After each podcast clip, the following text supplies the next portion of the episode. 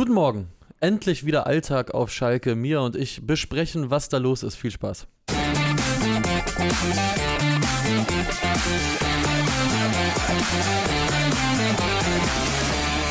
Guten Morgen. Moin, moin. Oh, wir hören einen doppelten Ton. Er kommt allerdings aus der Regie. Jetzt äh, hat sich das gelöst. Mia, wie schön ist es, äh, wenn in der zweiten Liga bei einem großen Traditionsverein der Baum brennt und es geht weder um den großen Hamburger Sportverein noch um den glorreichen Berliner Sportclub Hertha. Ja, Es es, tut fühlt, gut. es fühlt sich ein bisschen an wie Urlaub. Ja. Ähm, vielleicht ist das nur die Ruhe vor dem Sturm. Wir schauen mal, was beim HSV so passiert die nächsten Wochen. Aber erstmal gab es als heute Morgen, ja, gab es heute Morgen als Wachmacher nur Reis wird freigestellt auf Schalke und ich frage dich, Luis, wie überrascht warst du? Warst du überhaupt überrascht? Ähm, ich war insofern überrascht, als dass ja ähm, der Sportdirektor André Hechelmann, heißt er so? Ich, ver Ja. ich vergesse den, warte, ich Ja, habe ihn mir doch sogar no notiert. Ähm, Oh, ja, so, so heißt er. Na, dass der ja nach dem Spiel, ja, am Millantor noch gesagt hat, die Meinung ist eigentlich die gleiche wie nach dem Magdeburg-Spiel. Dann dachte ich, ja, gut, okay, Ja. kann ich irgendwo nachvollziehen. Mich hat der Zeitpunkt überrascht, dass er überlassen wird, äh, dass er entlassen wird, das eigentlich nicht mehr, ehrlich Ja. gesagt, weil der sportliche Trend und auch abgesehen vom sportlichen Trend, also wenn man sieht oder hört, wie Spieler, Shoutout Timo Baumgartel, über ihn reden und wenn man davon ausgehen kann, er wird sicherlich nicht der Einzige sein in der Kabine mit der Meinung, er ist vielleicht Ja. einer von denen, die es einfach aussprechen, dann Ja. hat mich das jetzt nicht mehr so überrascht. Also allgemein überrascht hat es mich auch nicht. Ich hätte gedacht, ähm, und das haben wir hier ja auch nach dem Baumgartel-Interview so gesagt, dass es halt jetzt noch irgendwie so ein, zwei Spiele dauert, dann äh, verliert man vielleicht noch das ein oder andere Mal und dann wird irgendwann die Reißleine gezogen. ähm, aber ich hätte jetzt auch nicht gedacht, dass es jetzt passiert. Gestern wurde ja auch noch berichtet, ich glaube von der Bild, dass Baumgartel zwar nicht der einzige Spieler in der Kabine sei, der Reis gegenüber kritisch stehen würde, dass es allerdings auch eine andere Seite gibt. Also sowohl Mhm. Genau. äh, Ron Schallenberg als auch Sebastian Polter haben sich ja, glaube ich, sogar öffentlich für den Trainer ausgesprochen oder zumindest positiv über Reis gesprochen. Ja. Kenan Karaman soll es genauso se gesehen haben, Lino Tempelmann, glaube ich, auch. Wobei Simon Terode wiederum auf der anderen und Paul Seguin wiederum gegen Reis sein. Also es geil, zeichnete sich so ein kleiner, Ja. so, ein kleine, so eine kleine Kluft in der Kabine ab. Es hieß aber dann ja, ja, eigentlich sitzt Reis noch im Sattel, wie fest, hm, Mhm. aber zumindest noch. Und heute Morgen kam dann die Nachricht, das ist jetzt natürlich auch zwei Tage vor dem Paderborn-Spiel. Ne? Also Ja. das ist vom Zeitpunkt her ein bisschen strange. Absolut. Timo Baumgartel wird ja auch noch suspendiert sein am Freitag. Ja, ich habe jetzt nur irgendwie auf Twitter gelesen, er konnte dann kurz dazukommen zur Mannschaft, als denen die News mitgeteilt worden ist und dann musste Ja, er und wieder da musste, zurück. genau, zur Zur U23, Vielen Dank.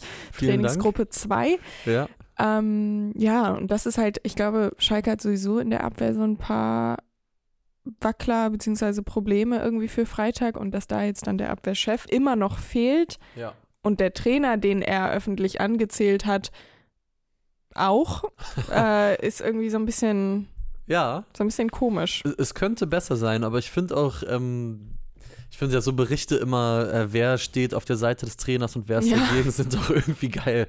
Also, also wie kommen Einmal die zu, Umfrage gemacht. Genau, wie kommen die zustande? Wurde da so eine WhatsApp-Umfrage gemacht? Hat da irgendein Bildredakteur eine Gruppe mit allen Spielern hat gesagt, sie stimmt hier ab Ja. für Pro-Reis, hier für gegen. Ähm, also auch das, Entertainment, das ja auf Schalke eigentlich nie fehlt, bleibt äh, rundherum nicht aus. Aber grundsätzlich muss man jetzt natürlich sagen, sieben Punkte nach sieben Spielen und vor allen Dingen halt auch der Fußball, den Schalke Puh, gespielt ja. hat, ist halt hart. Und das, finde ich, hat man auch von Anfang an Ja. irgendwie gemerkt, dass Thomas Reis eben für diesen Abstiegskampf genau der Richtige war und diese, Genau. diese Mann-gegen-Mann-Spielweise in der Bundesliga als Underdog echt gut funktioniert hat, obwohl sie dann am Ende nicht die Klassen gehalten haben. Aber dass das eben in dieser neuen Rolle als eher Favorit, als, als Mannschaft, wo vielleicht die Gegner auch mal sagen, hier ist der Ball, mach doch mal selber was Mhm. damit, dass da irgendwie komplett die Idee gefehlt hat. Insofern, ähm, ja, herzlichen Glückwunsch, Timo Baumgartel. Ja. Mission, Mission accomplished, könnte man sagen. Was spannend ist, ist, dass das jetzt ja irgendwie so ein kleines Déjà-vu ist Mhm. zu der letzten Zweitligasaison? Zweitligasaison, genau. Also es ist wesentlich früher. Äh, Ja. Gramotzes hat mehr Zeit bekommen, aber auch da wurde am Abstiegstrainer festgehalten und auch da kam man dann irgendwann zu dem Schluss, so wird das nichts. Frage ist auch jetzt so ein bisschen, wer macht's? Ja, äh, interimsweise ist ja wieder hier Matthias Kreuzer am Start, der es der letzte Saison einmal schon ganz kurz gemacht hat, aber glaube ich mit klarem Verweis auf interimsweise. Ja, da stand ja bis Schalke, auf weiteres oder, oder bis auf weiteres sowas, sogar, ne? ja, mal gucken. Was so ein bisschen schwammig klingt, aber ich kann es mir nicht vorstellen. Nee. Ich meine, es gibt auch, es gibt ein paar Kandidaten, ne? Hier, hier im Chat wird schon äh, auch ordentlich aber so viel, geballert. Aber so viele auch irgendwie nicht, oder? Ja, viele auch also mit, mit, gewissem Fun-Faktor, bin ich ehrlich. Ja, da, da, fallen mir immer ein paar ein. Ich habe heute ja. Morgen schon äh, Markus Gisdol ja. in den Ring geworfen. Felix Magath wäre natürlich auch geil, spielen gegen die Hertha nach der Länderspielpause. Das ich hätte, sag mal hätte, so, hätte ja was. ich habe mit ihm als Hertaner gemischte Erfahrungen gemacht, aber sportliche Mission hat er erfüllt. Ich habe mit ihm als HSV nur positive Erfahrungen gemacht richtig. und würde gerne Schalke 04 darum bitten, ein bisschen abzuwarten noch und zu schauen, wie sich das bei uns entwickelt, falls wir noch auf Felix Magath zurückgreifen müssen. Ja, vielleicht holt ihr dann auch C. Roberto 2 nochmal äh, dazu. Aber also, wen ich wirklich spannend fände, äh, wäre wirklich Sandro Schwarz. Ich halte mhm. den, auch wenn es bei Hertha nicht geklappt hat, für einen sehr, sehr kompetenten Trainer. Ich fand ihn als Typen sowieso einwandfrei.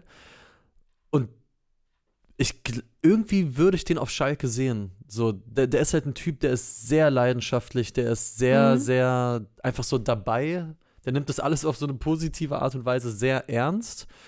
Und ich sage bis heute, auch wenn am Ende nicht mehr viel ging, er hatte anfangs vor allen Dingen auch sehr viel Spielpech. Genau. Das ist ja. wirklich so gewesen, da glaube ich bis heute dran. Was dann später passiert ist, äh, unter anderem war ja tatsächlich äh, das Spiel auf Schalke von Hertha in der Rückrunde dann der Grund, warum er entlassen worden ist. Ich glaube aber an Sandro Schwarz wäre eine gute Lösung. Eine, eine, relativ bodenständige auch. Es ist jetzt irgend kein Felix Magath oder kein, weiß ich nicht was. Also ich glaube, Felix Magath können wir ausschließen. Ja, oder? ich, ich hoffe das ist und sowieso, glaube auch. Ich drücke allen Schalkern und Schalkerinnen die Daumen. Das ist sowieso, äh, wäre sowieso einigermaßen ähm, geisteskrank. Ja. Aber also ja, Sandro Schwarz, ich weiß gar nicht, ob das so bodenständig wäre mhm. oder ob das nicht einfach das Regal ist, in dem man irgendwie sucht oder, oder rangieren müsste. Er war ja auch einer, bei dem man bei der Hertha, das weißt du mit Sicherheit 60 Mal besser als ich, aber gesagt hat, ja, okay, die Ergebnisse stimmten jetzt irgendwie nicht, mhm. aber so vom Ansatz her und vom Fußball her konnte man damit eigentlich leben. Ja. Und das ist ja das, wo es bei Schalke hapert. Also ja. nicht, also klar, bei den Ergebnissen auch, aber es ist jetzt nicht so, als ob sie irgendwie sechsmal mit Pech in irgendeinen Ausgleich oder eine Niederlage reingestolpert ist, sondern du hattest wirklich das Gefühl gehabt, fußballerisch geht da nichts. Mhm. Und da braucht man jetzt natürlich irgendwie eine Lösung. Ich habe trotzdem das Gefühl, und das hatte ich auch so ein bisschen allgemein bei jeder Trainerdiskussion, die jetzt in den letzten Tagen, Wochen irgendwie aufgekocht ist, so viel ist nicht auf dem Markt. Ja, ja, Tatsache. Also wenn ich auch hier gerade nochmal nachlese, die Namen, die genannt äh, werden, jetzt sind wir schon bei Typhon Korkut angekommen. Ein bisschen Respekt Alles vor allen klar. Schalkern da draußen. Ja? Also, Alles klar. Wer am Boden liegt, auf den muss nicht draufgetreten werden. Ähm, Christian Groß. Christian Groß. Ken, kennt die Stadt, kennt die ähm, Liga. Wer noch genannt kennt die Spieler ist, nicht. Äh, ist hier ähm, der ehemalige Nürnberger. Der abkippende Zehner, der diametrale Robert Links Klaus. Robert ja, Klaus. Ja. Der Jungspund, der, der, der Laptop-Trainer. Jungspund, der, der auch, Schlag den Rab-Legende. Richtig, der glaube ich auch überall immer genannt Ja. wird, wenn bei irgendeinem Zweitligisten was frei wird. Meinst du, da wird auch mal so von Beraterseite was lanciert äh, bei gewissen Medien, ach, kann ich mir überhaupt nicht vorstellen. sowas passiert im Fußball nicht? Nein, ich, ich glaube, ich glaube, das Geschäft von wegen hier eine Info gegen gute Berichterstattung, das äh, gibt es bei manchen Medien nicht. Ja, viele Joe Zinnbauer, Leute, komm. Also, vorbei. Ja, du, an, warum an, eigentlich André? Breitenreiter ist ja einer, der auch aktuell vereinslos ist, der immer mal wieder bei so Vereinen aus dem Regal im Gespräch ist. Dann Stefan Kunz, aber auf den kommen wir vielleicht später noch zu sprechen. Der ist Ich nämlich auch noch genau. woanders im Gespräch aktuell. Und Ja. wer noch? Ja, so viele, Boah, also so viele ernsthafte Kandidaten. grad- ich- weil ich glaube, so halt jemanden wie Krasse. Taifun Korkut und Felix Magath, Manuel da können Baum wir jetzt- wird genannt. Ja, also dass Manuel Baum jetzt nochmal da in, nach Gelsenkirchen spaziert und Ja. Oh. die Jungs zum Malochen bringt, das bezweifle ich jetzt mal. Was ich äh, charmant fände, das wirft äh, Frank Erben hier gerade ein. Ich muss derweil nochmal kurz checken, der ist doch Trainer, oder? Ja, genau. Ähm, Raúl hat er nur geschrieben aus der Castilla von Real Madrid. Der sogenannte Bayer Leverkusen-Weg äh, vielleicht. Fände ich, also, boah, also ich, wir müssen nicht darüber reden, dass Bayer- Raoul auf Schalke Der Das, Bayer äh, Leverkusen Weg mit dem Unterschied, dass Raoul auf Schalke halt nochmal, Fußballer war. genau, nochmal was anderes ist ir- irgendwie als Alonso in Leverkusen. Aber Raoul auf Schalke würde mich anzünden. Ich glaube nicht, dass Raoul das machen würde, aber hey, ähm, Du, Ich drück Julian die Draxler, Daumen. vielleicht ein verfrühtes Karriereende. Um, die Frage ist ja auch so ein bisschen, Julian Draxler, alles klar. Leon Goretzka ähm, Mhm. er probiert sich ja allgemein gerade in der neuen ja, Rolle ja, aus. absolut. Ähm, Frage ist ja auch so ein bisschen, wie geht es jetzt weiter und was erwartet man sich noch von dieser Schalker Mannschaft? Ja. Letztes Jahr war das ja so, dass nach der Gramotzes-Entlassung, wie gesagt, die kam wesentlich später im Saisonverlauf als jetzt die Freistellung von Reis und trotzdem war es so, dass unter Büskens, der ja, keine Ahnung, vielleicht macht er es ja, weiß ich jetzt Er nicht, ist da. ähm, ja, Er ist da. hat Zeit. ähm, Gerald Asamoah, wie Ja. wär's? Ähm, ich weiß gar nicht, ob der einen Trainerschein hat. Dass es danach ziemlich äh, bergauf ging. Mhm. Ich werfe jetzt aber mal die These in den Raum, dass der Kader in der letzten Zweitligasaison, in dieser Aufstiegssaison, besser war Ja, 100 als der dieses Jahr und dass man da eben das Gefühl hatte, dass so Spieler wie Simon Terodde, Ja. ein Salazar war da und, und Bülter, dass das alles Spieler waren. Klar, Terodde ist immer noch da, aber ich sehe ihn nicht mehr so stark wie vor zwei Jahren, was Nee. klar ist, weil auch er wird irgendwann älter. Dass da eben die individuelle Klasse da war, dass man so ein bisschen hinten raus so mit der Kraft der Freundschaft und dran glauben, Mhm. weil auch unter Büskens ist, er hat jetzt spielerisch auch nicht irgendwie alles auf den Kopf gestellt, dass da dann eben noch was ging. Und da sehe ich den Kader nicht so stark. Ich sage nicht, dass es auf keinen Fall klappen kann. Für Mhm. mich ist Schalke immer noch einer der Aufstiegsfavoriten. Ähm, egal welcher Trainer jetzt kommt, gut, egal vielleicht nicht, aber ähm, bei den meisten Trainern würde ich das so sehen. Aber trotzdem wäre ich pessimistischer aus Schalker Sicht als im, in der vergangenen Zweitligasaison. Auf jeden Fall, gehe ich hundertprozentig mit. Das habe ich, ich bin eben auch nochmal über die Startaufstellung der letzten Spiele gegangen, ja, und es, es sind halt auf einigen Positionen auch einfach Spieler dabei, wo man sagt, ja, das ist halt ein solider Zweitligakicker. Lino Tempelmann. Genau, aber das ist halt dann auch nicht mehr. Ja, Und genauso jemand wie Salazar oder Marius Bülter oder Simon Terodde, wie du schon sagst, in ein, zwei Jahren jünger damals halt auch nochmal. Das fehlt diesem Ja. Team. Also bei allem Respekt, äh, Sebastian Polter ist sicherlich ein wuchtiger Stürmer. Ja. Grüße an Frank Kramer, aber der hat halt auch Limitationen, er, spielerische. er ist jetzt nicht, und das ist jetzt wirklich Phrasenschwein, Ding, Ja. Hier, aber er ist jetzt nicht der Typ, wo ich angucke und sage, ja, Unterschiedsspieler. nee. So, und das ist vielleicht so ein Asan Uedraogo, aber der ist eben auch noch 17, so, Ja. das kann man jetzt nicht auf, auf die Schultern irgendwie ausbreiten.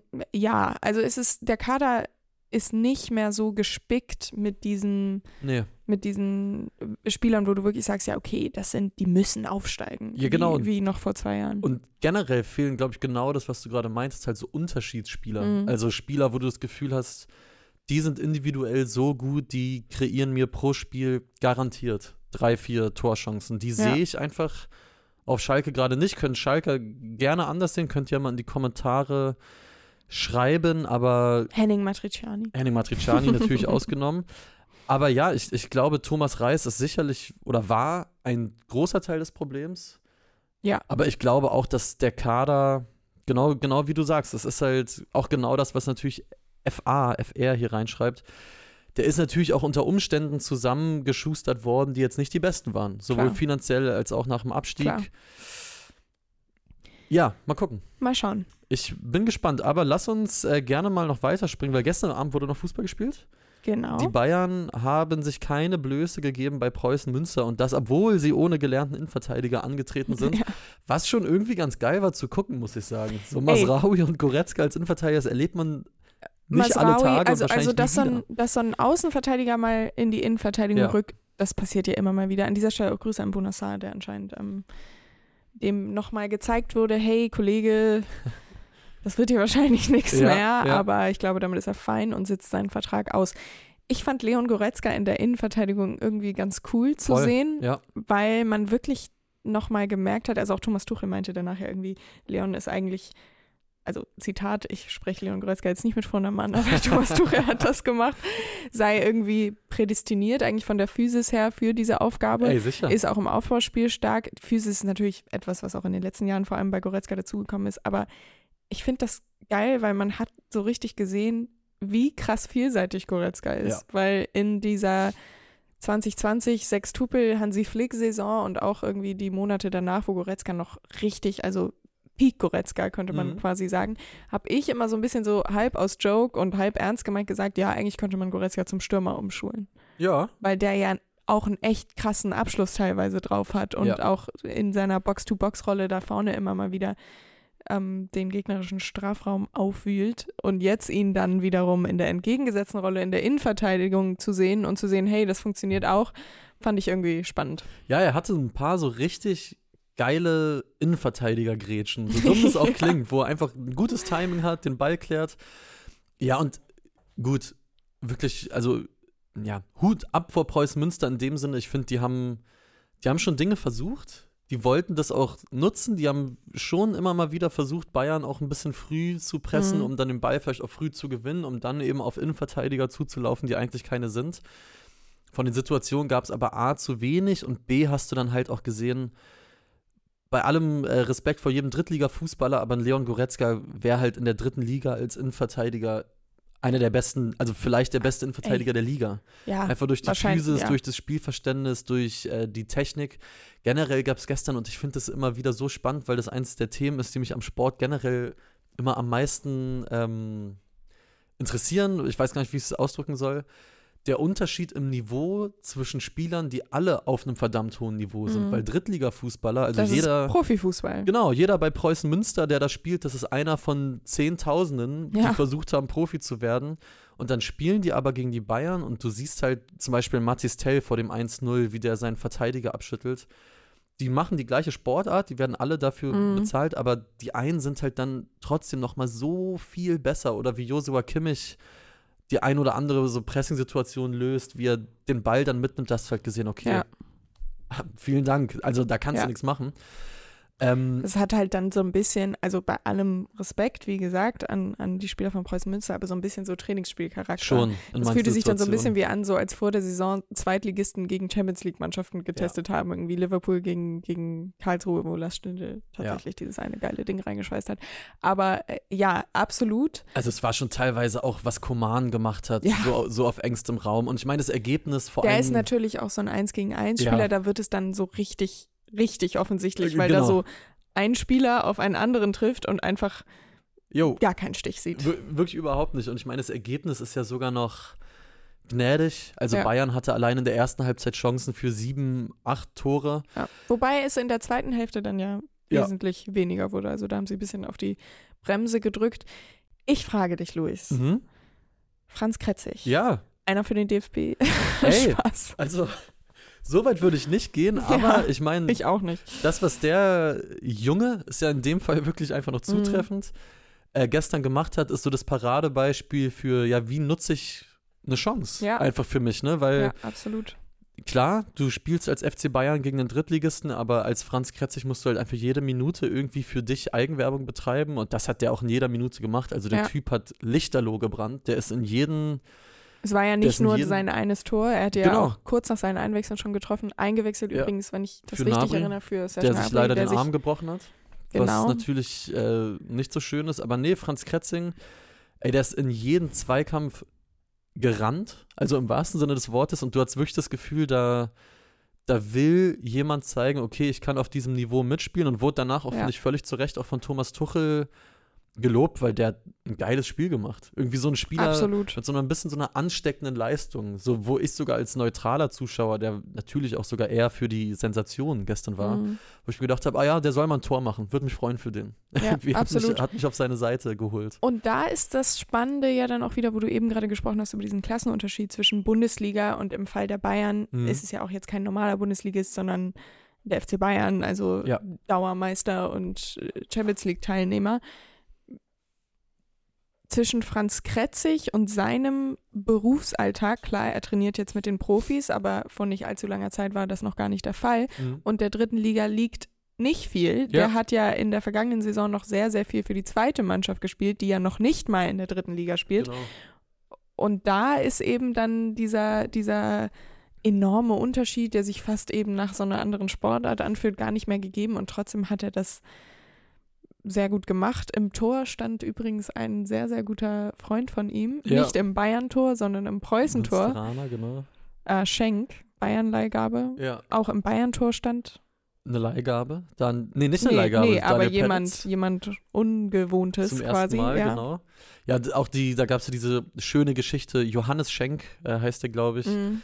Ähm, der bei einer Gastfamilie wohnt in Münster, die er beim Training, die er beim Training kennengelernt hat, weil er hat anfangs im Hotel gewohnt, hat er wohl eine Gastfamilie kennengelernt, die meinte, du kannst doch bei uns wohnen, wenn du willst.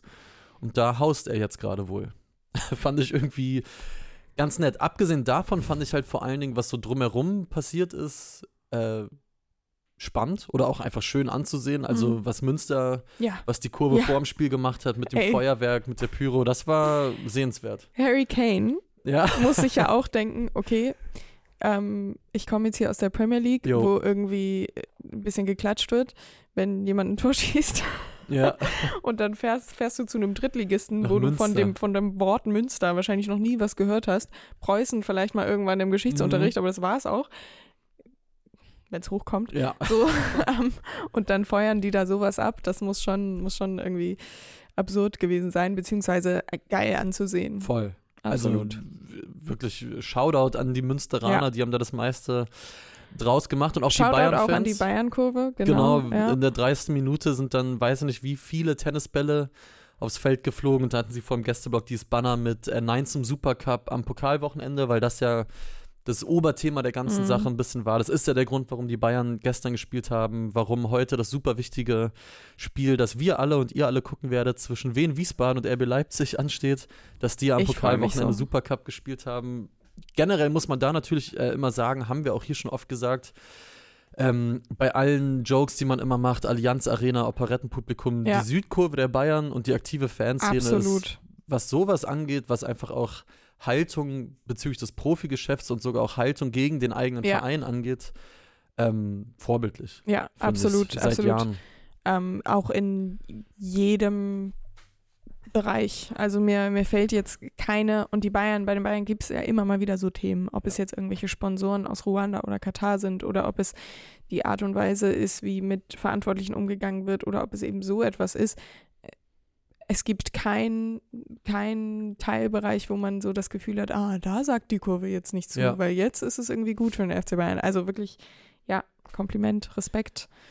Genau, aber ich glaube zum, ja, oder was heißt zum Spiel ist alles gesagt. Ich meine, ich, also ich glaube, wenn die jetzt gestern Abend, am Dienstagabend gegen Galatasaray zum Beispiel oder gegen Kopenhagen in der Champions League gespielt hätten in ihrer Gruppe, ich glaube, einer der Innenverteidiger hätte gespielt. Ich glaube, da wärst du das Risiko eingegangen. Und Ja. trotzdem merkt man jetzt natürlich, dieser Kader ist halt wirklich teilweise schon ziemlich dünn. Genau. Die, Stichwort teilweise, Ja. weil dass ein Gnabry jetzt mehrere Wochen ausfallen wird, ist bitter. Aber trotzdem hast du gestern gesehen, wer saß auf der Bank? Leroy Sané und Ja. Harry Kane. Und trotzdem war da vorne Matis Tell Ja, ja, und klar, Coman genau. und äh, wie sie nicht alle heißen. Aber in der Defensive und im zentralen Mittelfeld ist es halt einfach dünn, weil wenn du einen Masraoui in die Innenverteidigung packst, dann musst du auf einmal da Konrad Leimer nach außen ziehen. Leon Goretzka ist auf einmal auch in der Innenverteidigung. Das heißt, in der Mittelfeld entsteht, im Mittelfeld entsteht dann wieder die ein oder andere Vakanz. ja. Also ja, da merkt man schon, dieses Deadline-Day-Fiasko Mhm. ähm, hat seine Spuren hinterlassen. Auf jeden Fall. Bin ich äh, gespannt, ob das bei deutlich wichtigeren Spielen nochmal Thema wird. Am Aber Wochenende zum Beispiel in Leipzig. In Leipzig, das ist ja das genau. erste Mal gegen RB, seit sie da so richtig auf die Mütze bekommen haben Oh, im stimmt. Supercup. stimmt, ja. Mal schauen. Wir haben äh, zum Abschluss ein Thema noch. Die DFB-Frauen haben nämlich gestern ihre erste Länderspielpause seit dem WM-Debakel Down Under abgeschlossen. 4-0 gegen Island gewonnen. War fast schon, also nebensächlich nicht, weil nach dem 0-2 gegen Dänemark Mhm. jetzt auch irgendwie erwartet worden ist, wie reagieren sie drauf? Und sie haben sehr, sehr gut drauf Ja. reagiert. Sie haben wirklich dominant gespielt, haben das Spiel von vorne bis Ja. hinten bestimmt. Clara Bühl, Monsterspiel gemacht. Island war auch echt harmlos, muss Island man sagen. sehr, sehr aber. Ja. trotzdem haben die deutschen Frauen es wirklich gut gemacht. Julia Gwynn stand wieder auf dem Ja, Platz. auch getroffen vom Genau. Punkt. Aber es schwellen halt vor allen Dingen andere Themen Ja. rund um diese Nationalmannschaft gerade. Es geht ja vor allem einfach darum, wer trainiert sie jetzt eigentlich? Ja.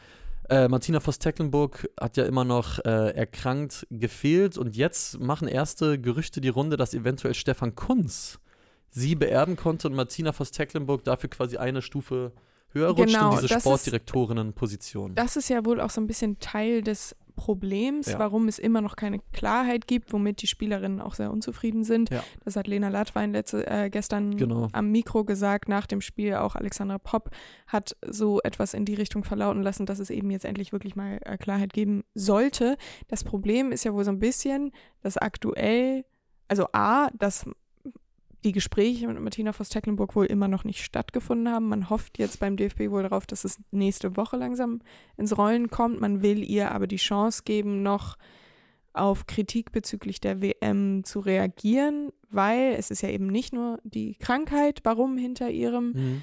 Namen so ein bisschen ein Fragezeichen steht, sondern auch, dass wohl die Mannschaft unzufrieden war mit der WM, mit der Kommunikation, die während der WM stattgefunden hat, mit, Ja.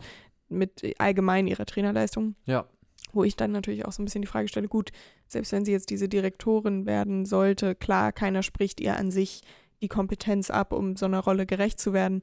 Aber wenn das Verhältnis zur Mannschaft nicht mehr ganz stimmt, weiß ich nicht, ob sie die richtige ist für Direktorin Nationalmannschaft. Aber das ist, da wissen andere, haben andere natürlich den besseren Durchblick, die tatsächlich Ahnung haben, was hinter den Kulissen passiert. Aber ein Teil des Problems ist eben, dass nach diesem Direktor oder dieser Direktorin gesucht wird und die möglichst auch, die Person, die das übernimmt, möglichst auch eingebunden werden soll in die Entscheidung für den neuen Trainer. Genau. Das heißt, eigentlich sind da ganz, ganz viele Fragezeichen drum. Man kann sich aber irgendwie nicht mehr leisten, dass zur nächsten Länderspielpause, die schon Ende Oktober ist, das immer noch so aussieht wie jetzt. Jetzt stand ja Britta Karlsson, Co-Trainerin an der Seitenlinie, die auch, und das fand ich ganz, da finde ich, hat man dann gemerkt, okay, das Verhältnis zu Martina Voss-Tecklenburg scheint wirklich ein bisschen angeknackst zu sein, weil sie wurde ja auch danach gefragt, wie denn die Kommunikation mit Voss-Tecklenburg stattfindet, ob sie stattfindet. Und sie meinte, kaum, gar Mhm. nicht bis kaum. Wenn, dann schreiben sie mal so ganz locker informell und Schon immer krass, aus ne? eigener Initiative raus. Und dann hatte sie sogar irgendwie gesagt, ja, weil Martina sollte jetzt nicht aus der Presse erfahren, dass Melanie Leupolz ihre Nationalmannschaftskarriere beendet. Ja. So, das ist die Art von Kommunikation, die die haben. Und da hat man schon gemerkt, okay, irgendwie, also es, es wirkt sehr kühl und das ist jetzt Mhm. natürlich nur von außen rein interpretiert, aber so richtig viel Kontakt scheint da nicht zu bestehen, sodass auch von denen keiner weiß, okay, was hat es jetzt mit dieser Krankheit auf sich, wann wird sie bereit sein, wirklich in die Aufarbeitung sich einzuschalten oder womöglich auch wieder zu übernehmen. Und irgendwie fühlt sich das alles so an, als ob dieses Verhältnis zwischen Mannschaft und Voss Tecklenburg in der Rolle der Trainerin ja. nicht mehr wirklich zu retten ist. Ja, es ist alles irgendwie, man hat das Gefühl, es gibt so ganz viele Dominosteine. Nur der Ja. erste muss mal fallen. Ja. Und da geht es, glaube ich, genau um diese Sport-Direktor- oder Direktorinnenrolle. Aber es wirkt irgendwie alles echt so. äh, Vor allem, wenn man noch diese, diese Hochglanz-Doku im Kopf hat, Ja. da, wo man auch sagen muss, da wurden ja auch damals schon thematisiert, dass die Spielerinnen durchaus auch mal Probleme damit hatten, wie das Trainerteam mit denen gearbeitet hat und dass sie Ja. auf die zugegangen sind und meinten, wie wir trainieren, die Häufigkeit, in der wir trainieren, das passt uns nicht. Und trotzdem macht das alles so einen ganz unang nicht einen unangenehmen Eindruck, aber man hat richtig das Gefühl, okay, da, da liegt richtig was im Argen. Ja. Der Ähm, Spiegel hatte auch berichtet letzte Woche, dass vor allem der Wolfsburg-Block mhm. in der Nationalmannschaft, also rund um Alexandra Popp auch, die ja immerhin Kapitänin ist, Und nicht zurücktritt, war ja Genau, auch ein Gerücht genau. jetzt. Ja. ähm, beziehungsweise sie hat es ja so ein bisschen so weggeschoben. Sie hat Ja. so, solange ich noch das Gefühl habe, ich kann der Mannschaft helfen oder was auch Genau. immer, der Klassiker. Ähm, aber dass vor allem da so ein bisschen Unzufriedenheit mit Voss Tecklenburg besteht. Und das ist dann halt auch eben die Frage, inwiefern sie dann auch geeignet ist für diese Direktorinnenrolle für den DFB, der ja nun nicht im Geld schwimmt aktuell. ja, ist richtig. Wäre das natürlich praktisch, weil sie hat, glaube ich, noch bis 2025 Vertrag oder Ja. irgendwas um den Dreh. Ähm, und da würde man sich natürlich ein Gehalt einsparen. Ja, ich finde es, äh, Luise Spalleck hat, finde ich, sehr, sehr treffend geschrieben, was die Kommunikation, ich glaube, sie meint vor allen Dingen zwischen Britta Karlsson und MVT Mhm. angeht, hat sie geschrieben, das hört sich so an, wie wenn man, äh, wie wenn man quasi sich vornimmt, man bleibt befreundet Ja. mit dem Ex-Partner, Ja. mit der Ex-Partnerin. So Absolut. ein bisschen klingt. Absolut. Nur, dass du es von mir hörst. Ja, genau. ja. Be bevor du es von unseren Freunden das, hörst. Genau, das Bild passt absolut. Ja, aber es ist, es ist wirklich eine Ja. spannende Situation. Also da, weil jetzt einfach in den nächsten Wochen wirklich Grundsteine gelegt werden müssen, die die nächsten Jahre dieser Nationalmannschaft maßgeblich be, ja, beeinflussen werden. Und der Druck steigt. Das muss eben steigt. jetzt langsam passieren. Stefan Kunz, muss man dazu sagen, hat, glaube ich, noch, war noch nie im Frauenfußball nee, Trainer. fände ich sehr spannend. Ähm, soweit ich weiß. Ich bin mir jetzt gerade nicht sicher. Vielleicht vergesse ich Nee, irgendeine oder? Mannschaft. Aber Ja. nee. einen sehr unangenehmen Clip, wo er auch sich über Frauen und Fußball äußert. Oh, okay. Alles klar, da weiß man auch schon wieder Bescheid. Ja. Aber er kennt den DFB, die alte Leier, die auch abgespielt wurde, als er für den Posten bei den Männern in Frage kam. Ich habe jetzt für den Posten des Direktors bzw. der Direktorin noch zwei andere Namen Mhm. gelesen. Einmal äh, Kellermann, der sportliche Leiter vom VfL Wolfsburg, Ja, genau. der ja nun mal irgendwie äh, den, im Frauenfußball sehr erfolgreich tätig war, und Almut Schuld Ah, okay. die wohl die favorisierte Lösung, so hat die Bild es zumindest berichtet, der Spielerin Mhm. sei, weil sie eben immer noch im engen Austausch mit der Mannschaft ist, wohl in der aktuellen Analyse und Aufarbeitung der gescheiterten Weltmeisterschaft auch eine federführende Rolle irgendwie übernommen hat. Da steht aber eben auch noch im Raum, ob sie jetzt nach ihrer Schwangerschaft womöglich als Spielerin zurückkehrt. Also ja, so wirklich wissen, was da jetzt passiert, ob es MVT macht, ob es Almut Schuld macht, ob es noch irgendwer macht, ob nächste Woche Stefan Kunz auf einmal als Trainer vorgestellt wird oder doch Taifun Korkut. Ja. Das, das weiß man irgendwie Oder aktuell. Thomas Reis. Hey, Plot Hansi. Flick. ja, genau. Hat Tuchel Auch der- auch gerade geschrieben, der der. noch Vertrag beim DFB. Genau, auch da würde man Ja. sich natürlich ein Gehalt einsparen. Ja, es ist irgendwie komisch, weil man das Gefühl hat, man weiß so gar nicht, was jetzt Sache sein wird und langsam machen die Spielerinnen ja auch Druck, Ja. auch öffentlich, zu Recht. Ja. Ja, mal schauen. Wir sind sehr gespannt. Also es sind wirklich, äh, lohnt, lohnt sich da hinzugucken. Es sind spannende Wochen. Der, ich will das Ende dieser schönen Sendung nur noch kurz nutzen, um euch wie immer auch darauf hinzuweisen, dass wir ja auch mittlerweile deutlich früher am Tag schon für euch da sind. Entweder in Form eines Newsletters oder eines Podcasts. Heißt beides elf Freunde am Morgen. Den Podcast gibt es ab sechs, den Newsletter ab sieben. Schaut da mal rein, elffreunde.de slash Newsletter oder überall, wo ihr Podcasts hört. Dann könnt ihr euch quasi zum Aufstehen schon auf den neuesten Stand bringen und dann sehen wir uns hier immer mittags wieder. Jo. Insofern äh, würde ich sagen, macht das doch gerne. Lasst uns auch gerne einen Daumen da, ein Abo.